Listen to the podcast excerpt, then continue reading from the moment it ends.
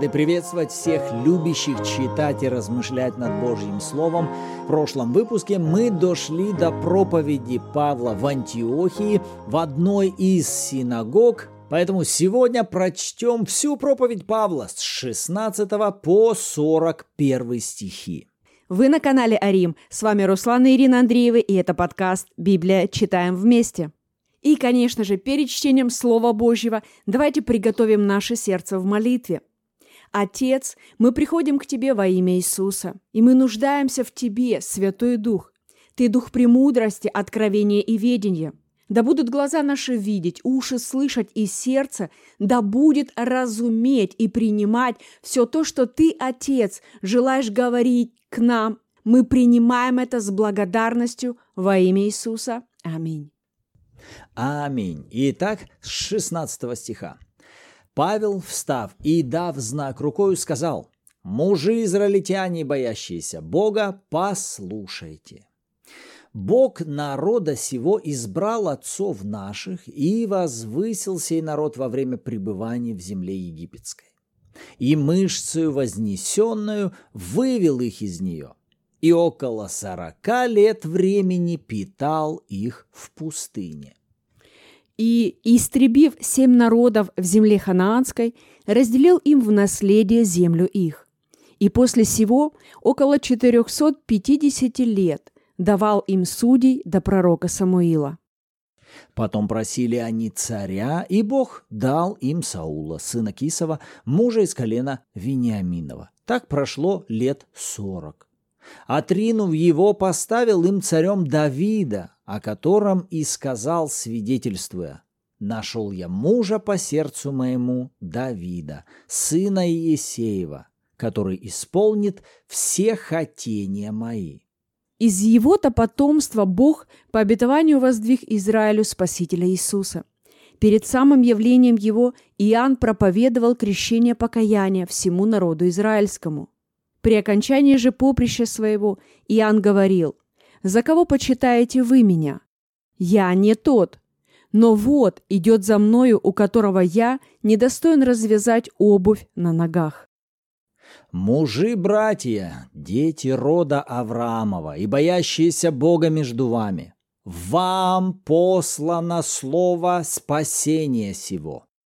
Ибо жители Иерусалима и начальники их – не узнав его и осудив, исполнили слова пророческие, читаемые каждую субботу, и, не найдя в нем никакой вины достойной смерти, просили Пилата убить его. Когда же исполнили все написанное о нем, то, сняв с древа, положили его во гроб. Но Бог воскресил его из мертвых, он в продолжении многих дней являлся тем, которые вышли с ним из Галилеи в Иерусалим, и которые ныне суть свидетеля его перед народом. И мы благовествуем вам, что обетование, данное отцам, Бог исполнил нам, детям их, воскресив Иисуса, как во втором псалме написано «Ты, сын мой, я ныне родил тебя» а что воскресил его из мертвых, так, что он уже не обратится в тление. О сем сказал так, «Я дам вам милости, обещанные Давиду, верно». Посему и в другом месте говорит, «Не дашь святому твоему увидеть тление».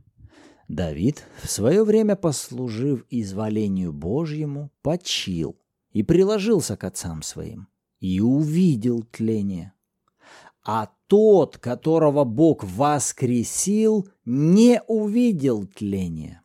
Итак, да будет известно вам, мужи-братья, что ради него возвещается вам прощение грехов. И во всем, в чем вы не могли оправдаться законом Моисеевым, оправдается им всякий верующий. Берегитесь же, чтобы не пришло на вас сказанное у пророков. Смотрите, презрители, подивитесь и исчезните, ибо я делаю дело в одни ваши, дело, которому не поверили бы вы, если бы кто рассказывал вам. Аминь. И на этом проповедь Павла закончилась. И то, с чего он начинает свое послание в 16 стихе, он озвучивает этот призыв «Послушайте». И это слово очень привлекло на себя мое внимание. «Послушайте». И здесь Павел как бы выделяет, делает некий акцент, напоминает им, ребята, то, как вы сейчас будете меня слушать, это важно. Он говорит, внимание, послушайте. Я увидела здесь, знаете, как будто сам Бог через апостола Павла Духом Святым призывает нас с вами к тому, чтобы снова и снова обращать внимание на то, как я слушаю – Потому что от того, как я слушаю слово, которое звучит ко мне, зависит и то, принесет ли это слово плод в моей личной жизни. Да, мы знаем, что Слово Божье, оно никогда не возвращается пустым к Богу, но оно исполняет то, к чему оно послано. Но вот вопрос, буду ли именно я той, в жизни которой исполнится Слово Божье? И знаете что? Я так подумала, да, я хочу. Я хочу быть именно той, в жизни которой будут осуществляться и проявляться максимально все обетования Божьи, которые я только вижу в Писании. Но с чего начинается этот процесс? Именно с того, как я слушаю. Помните, в своем служении Иисус неоднократно говорил, ребята, будьте внимательны в отношении того, как вы слушаете. То есть, оказывается, отношение которое я вкладываю, когда я слушаю, это имеет важное значение. Когда у меня есть возможность послушать Слово Божье, или когда я открываю Библию для того, чтобы почитать, открываю ли я ее с отношением, я собираюсь быть послушной тому, чему сегодня Бог будет меня учить Духом Святым через свое Слово. Планирую ли я быть послушной тому слову, которое сейчас звучит ко мне через какой-либо источник? Я имею в виду, что то, как Бог говорит к нам, есть разные варианты. Непосредственно через Слово Божье, через Писание, через проповеди проповедующего, через общение со святыми, во время хвалы и поклонения, во время молитвы. Почему это важно? Да потому что, друзья, борьба всегда ведется за то слово, которое Бог говорит ко мне. Когда я правильно принимаю это слово, сохраняю в своем сердце и позволяю этому семени Слова Божьего укореняться, то тогда, как Иисус и обещал в притче о сеятеле, у меня будет хороший, богатый и добрый урожай. Но еще также, друзья, нам важно не забывать, что в этом процессе участвуем не только мы с вами и Бог – есть также враг души человеческой, который пришел украсть, убить и погубить. И опять-таки, возвращаясь к притче о сеятеля, в первых трех почвах мы с вами видим, что слово, которое было посеяно в сердце человека, оно осталось без плода, оно осталось безрезультативным, то есть оно не произвело никаких перемен в жизни человека в той или иной сфере – и не потому, что слово не звучало, не потому, что человек не был в том месте или в том собрании, где звучало слово. Наоборот, все четыре вида почвы говорят о том, что это были люди, находящиеся в собраниях, где звучало таки слово. Но вопрос был как раз-таки в том, а как они слушали это слово, насколько они были внимательны, насколько они прислушивались к тому, Бог, что ты мне хочешь сейчас сказать через это. Например, если вы уже не первый день с Богом, и вы приходите в церковь на служение, вы слушаете проповедующего, скорее всего, у вас также уже есть некий опыт, скажем так, разной результативности после послания. Что я имею в виду? Я имею в виду, что вы можете даже онлайн послушать проповедь, и, ну, скажем так, она вас никак не коснулась, или, ну, вы как бы особо ничего и не получили. Но при этом, если вы попробуете послушать ее второй раз, с тем, чтобы вначале приготовить ваше сердце к слышанию, быть внимательным, Бог, а что ты мне хочешь сказать через это послание? Если нужно применить власть и связать того, который мешает вам сейчас быть внимательным к Слову Божьему – то знаете что? Скорее всего, с каждым разом у вас результаты будут лучше, лучше и лучше. Откуда я это знаю? Да из личного опыта. Сколько раз я сталкивалась с тем, что я слушаю послание, и я понимаю, там есть что-то мега важное. Но прослушав послание, Я могу честно признаться, а я, а я даже и не знаю, а что Бог мне хотел сказать через это. И тогда я возвращаюсь снова к этому посланию. Тогда я понимаю, что где-то врагу удалось увести мой фокус в сторону, и я пропустила то, что Бог желает мне сказать. Но когда я возвращаюсь к этому, уже с более осознанно правильным отношением, с правильно выставленным фокусом, с выбором и решением услышать от Бога, знаете что? Я всегда получала от Бога из того же послания слово для себя. Поэтому вот здесь Павел не зря начинает свое послание с этого конкретного призыва. Послушайте, то есть будьте внимательны сейчас к тому, что Дух Божий будет через меня говорить. Почему? Потому что именно это влияет непосредственно на результаты этого послания именно в вашей жизни. И после этого призыва послушайте, смотрите, в 17 стихе меня удивила эта фраза. Смотрите, он говорит, Бог народа этого возвысил сей народ во время пребывания в земле египетской. И когда я прочел эту фразу, меня притянуло к себе вот это слово. Бог возвысил этот народ во время пребывания в земле египетской. Я думаю, может, здесь Павел имел в виду, что Бог просто умножил свой народ, то есть они размножились там. Я думаю, посмотрю перевод этого слова, и когда я открыл перевод этого слова, то оно означает не просто физически умножить, нет, оно означает поднять, возвысить, вознести так, чтобы это было видно. И тогда я подумал, ага, вот что было в воле Бога в отношении его народа, когда он ввел его в Египет, и на протяжении 400 лет они пребывали в этой земле. Что Бог делал там в отношении этого народа? Он возносил их. Получается, его цель была в том, чтобы все другие народы могли обратить внимание именно на этот народ. Хорошо, если Бог сейчас возносит свой народ – с целью того, чтобы все, кто их окружали, обратили на них свое внимание, то тогда следующий вопрос. А зачем Бог хочет привлечь внимание всех остальных на свой народ? И однозначно ответ на этот вопрос не просто для того, чтобы обособить народ Израиля и сказать, вот смотрите, они особенные. Нет. Бог выделил или избрал этот народ – чтобы все могли увидеть на этом народе проявление Бога, с которым этот народ в завете.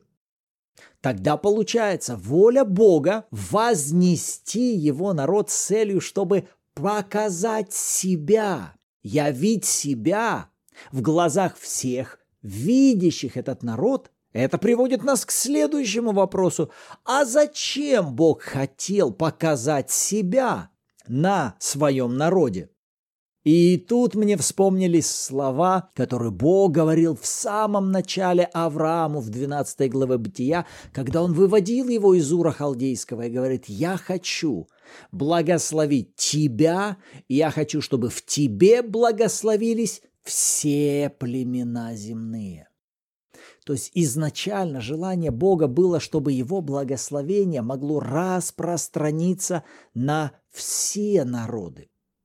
Поэтому, когда там, в земле египетской, Бог выводит свой народ на явную демонстрацию, то его цель была показать себя.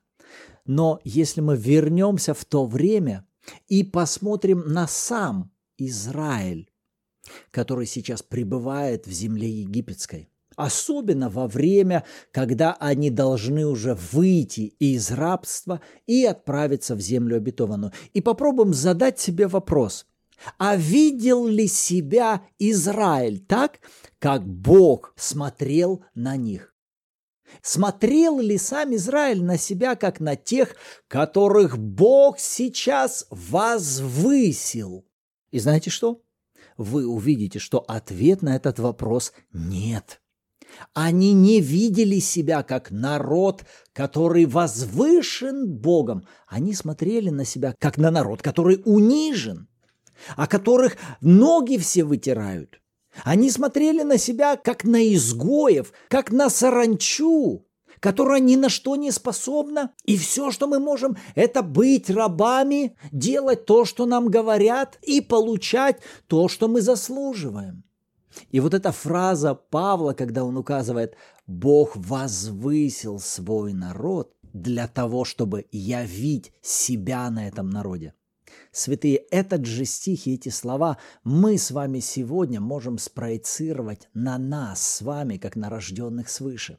И если мы возьмем и этот же самый стих применим в отношении нас с вами, Бог наш избрал нас, чтобы возвысить нас в этом поколении и в этой земле, чтобы на нас, все окружающие нас, обратили внимание. Для чего? Чтобы рассмотреть на нашей жизни Бога.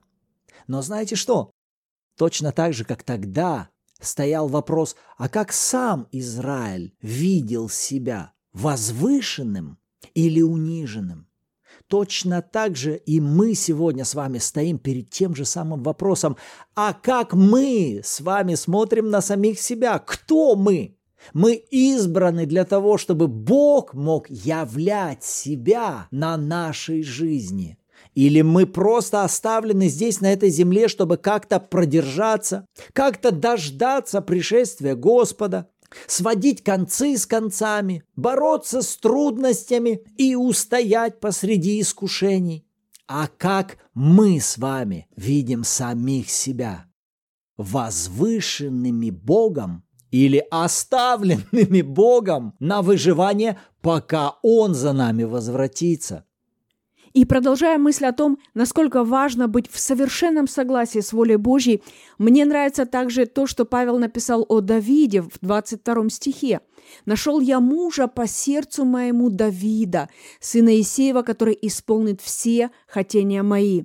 Когда я прочитала в этот раз, я вспомнила себя еще в начале моего хождения с Богом, и у меня Давид был главным героем. Я просто восхищалась Давидом. Мне очень нравились истории про Давида. И, конечно же, то, как Бог характеризует его муж по сердцу. Но посмотрите, во второй части он говорит, который исполнит все хотения мои. И когда я прочитал вот эту вторую часть этих слов, мне наоборот вспомнились другие истории из жизни Давида. И я вспомнил, подожди, Господь, а как ты мог сказать о Давиде, что он исполнит все хотения мои? Неужели, когда Давид прелюбодействовал с чужой женой, это было хотение твои? Неужели Давид исполнил желание твое, когда убил мужа этой женщины? Когда мы потом смотрим на семейную жизнь Давида и на то, когда его сын искал того, чтобы найти принятие со стороны отца, а Давид не дал ему этого принятия, что потом привело к восстанию и так далее. То есть, глядя на фактическую жизнь Давида, мы не всегда можем сказать, что он был исполнителем всех желаний Бога. Но тогда перед нами возникает вопрос, хорошо, а как же тогда Бог мог сказать эти слова, которые исполнит все хотения мои в отношении именно Давида? Потому что мы же не можем вычеркнуть слова Бога в отношении Давида, который вводит его в категорию «муж по сердцу», и я ему засчитываю, что он исполнил все хотения мои. Тогда этому должно быть объяснение, как это Давид мог войти в категорию таких людей. Я более склоняюсь к тому, что единственная личность, которая может подходить под этот стандарт, муж, который исполнил все желания Бога, это Иисус. Но тот же апостол Павел в этой проповеди, смотрите, сразу же спускается и показывает на эту связку, что Иисус пришел от семени Давида. Между Иисусом и Давидом есть прямая взаимосвязь, родственная взаимосвязь. И получается, слова, которые Бог тогда говорил в отношении Давида, эти слова относились ко Христу, Но при этом сейчас апостол Павел, говоря эти слова, говорит их в адрес Давида. И буквально не просто Павел об этом говорит, сам Бог говорит о Давиде именно так. Это муж по моему сердцу, и он исполнит все желания мои. И вы скажете, ну это же выглядит как противоречие. Но это не противоречие, это как раз и лежит в основании нашей новозаветней позиции. Потому что мы с вами точно так же введены в эту позицию людей по сердцу Господа, и которые являются теми, кто исполняют Его желания только по одной причине по причине нашей сопричастности со Христом, нашего единства со Христом. Вы понимаете, как сейчас мы рассматриваем Давида, о котором Бог говорит, он исполнит все желания мои. Хотя по факту мы видим, Давид не безупречен, а Бог говорит о нем вот как. А причина, почему Бог так говорит о Давиде, это Христос. Так вот, точно так же Бог и о нас с вами говорит, ты праведный, но причина того, что Бог о нас так говорит, это Христос. Ты совершен, и в тебе нет порока. Но причина, почему Бог о нас так говорит, это потому, что сделал Христос. Но знаете что? Если бы мы сейчас с вами поднялись на небеса и нашли Давида, и спросили у него, «Давид, а правда ли ты тот человек, который исполнил все хотения Бога?» Знаете, что сейчас бы ответил вам Давид? Давид сказал «Да», но не потому, что я тогда в своей фактической жизни мог сделать, а он бы указал на Христа и сказал «потому что он исполнил все, а он является моим семенем, я един с ним. И именно вот такой образ мышления тождественности апостол Павел будет проповедовать на протяжении всего своего земного служения. Это мышление тождественности со Христом он будет проносить в каждом своем послании. И он будет призывать к тому, что вначале вам важно увидеть себя как тех, которые праведны, которые совершенны, которые уже сделаны исполнителями всех желаний Бога. Вы уже возлюблены, приняты и вознесены.